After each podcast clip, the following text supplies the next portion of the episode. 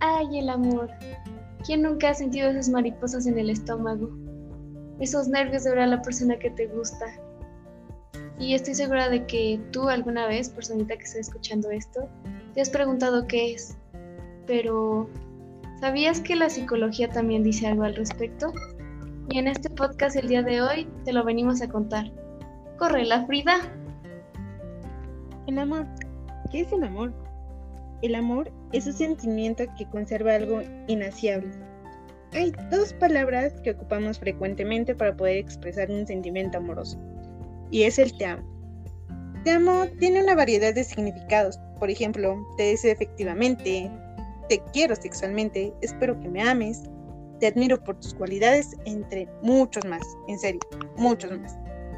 Hay un sociólogo que dice que hemos idealizado al amor pensando que queremos un amor perfecto, continuo, estático, como de película. Pero en realidad, ¿buscamos eso? En realidad lo que buscamos es perpetuar la etapa del enamoramiento. Mm, sí, ya lo sé, está algo loco. Eh, se han identificado tres componentes en el amor, que son la intimidad, pasión y compromiso.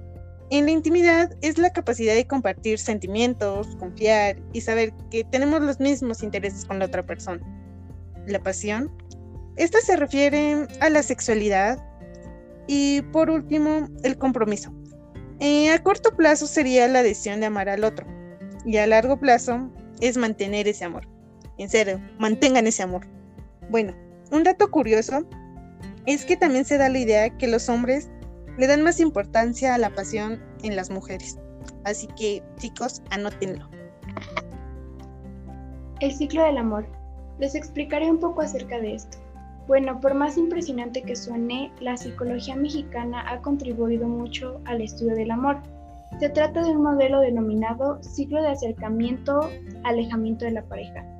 Este describe las etapas que atraviesa una relación amorosa. Su autor es Rolando Díaz Loving de la Facultad de Psicología de la UNAM. Su apellido está curioso porque pues Loving significa cariñoso en inglés. Bueno, las etapas del ciclo son extraño, desconocido. Aquí es cuando percibimos al otro, pero realmente no fomentamos un acercamiento. Posteriormente sigue cuando son conocidos, que hay un cierto grado de cercanía, comparten sonrisas, saludos, pero hasta ahí. Diría la chaviza, no se topan. Posteriormente sigue la amistad, que es cuando se decide avanzar en la relación y conocer más a la persona. Hay una motivación afectiva y aquí es cuando la amistad puede mantenerse o incrementarse, pero hasta ahí. Posteriormente sigue la atracción, que aquí es cuando ya aparece un interés romántico y se acentúa el acercamiento afectivo. Posteriormente sigue la pasión y el romance, que aquí es cuando aparece el deseo sexual, y queremos estar muy cerca de la otra persona. Aquí en el romance es cuando todo es color de rosa, cuando vemos perfección en la otra persona, hay una buena estabilidad, un entendimiento y comprensión. Todo es muy lindo, muy romántico, todo perfecto, pero esta etapa realmente dura muy poco. Luego sigue el compromiso, que es cuando la pareja toma la decisión de formar una relación sólida a largo plazo Aquí todo se toma con formalidad, aquí hay fidelidad, constancia, todas las características buenas que debería haber en la relación.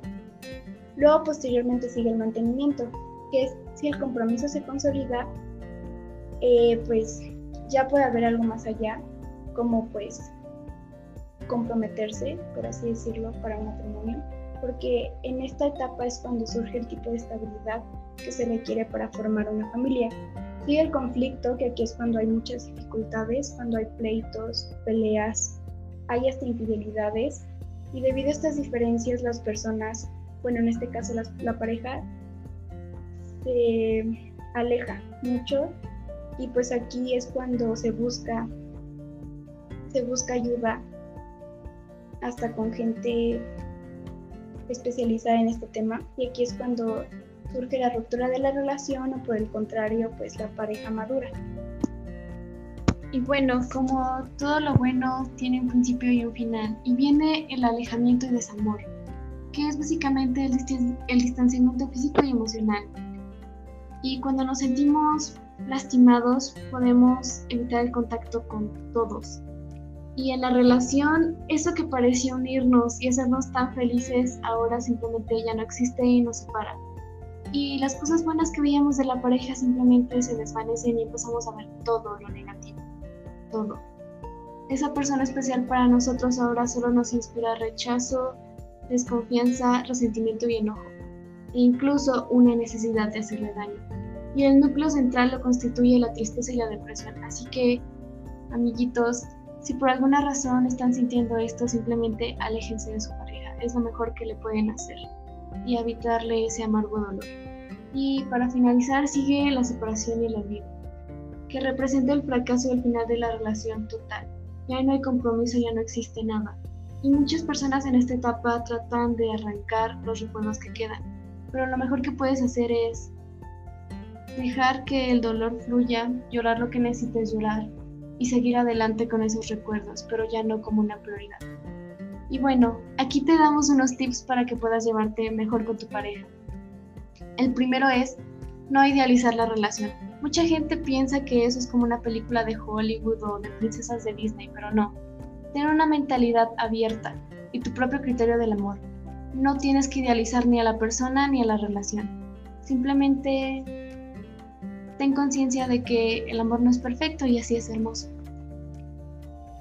El segundo sería estar bien con el otro. Es el no tener resentimientos, saber comprender al otro y saber apoyarlo. Porque muchas ocasiones no sabemos ponernos en el lugar del otro y solo pensamos en nosotros. Así que es momento de ponernos en el lugar del otro. Bueno, sigue el tercero es no ser tóxico o tóxica. Realmente tienes que tenerle confianza a tu pareja. Si esa persona quiere fallar, fallará. Sin necesidad de que estés prohibiendo cosas, realmente ten confianza y eso es todo. Y el tercer punto importante, tienes que tener estabilidad emocional buena y una buena autoestima, porque la relación solo es un plus, un ultra en tu felicidad. Si no la tienes, cuando esa persona especial para ti se vaya, sentirás un vacío y generará una dependencia muy grande. Así que ten una buena autoestima y buena estabilidad antes de iniciar una relación. También el tener confianza y comunicación es algo esencial que tienes que tener presente en tu relación. Pues si no tienes ni comunicación ni confianza, ¿cómo crees que va a funcionar tu relación? Te lo dejo que lo pienses. Bueno, y este último es que nunca dejes de cuidar la relación. Al principio de las relaciones solemos mostrar nuestra mejor parte del otro, somos detallistas, decimos cumplidos, etc.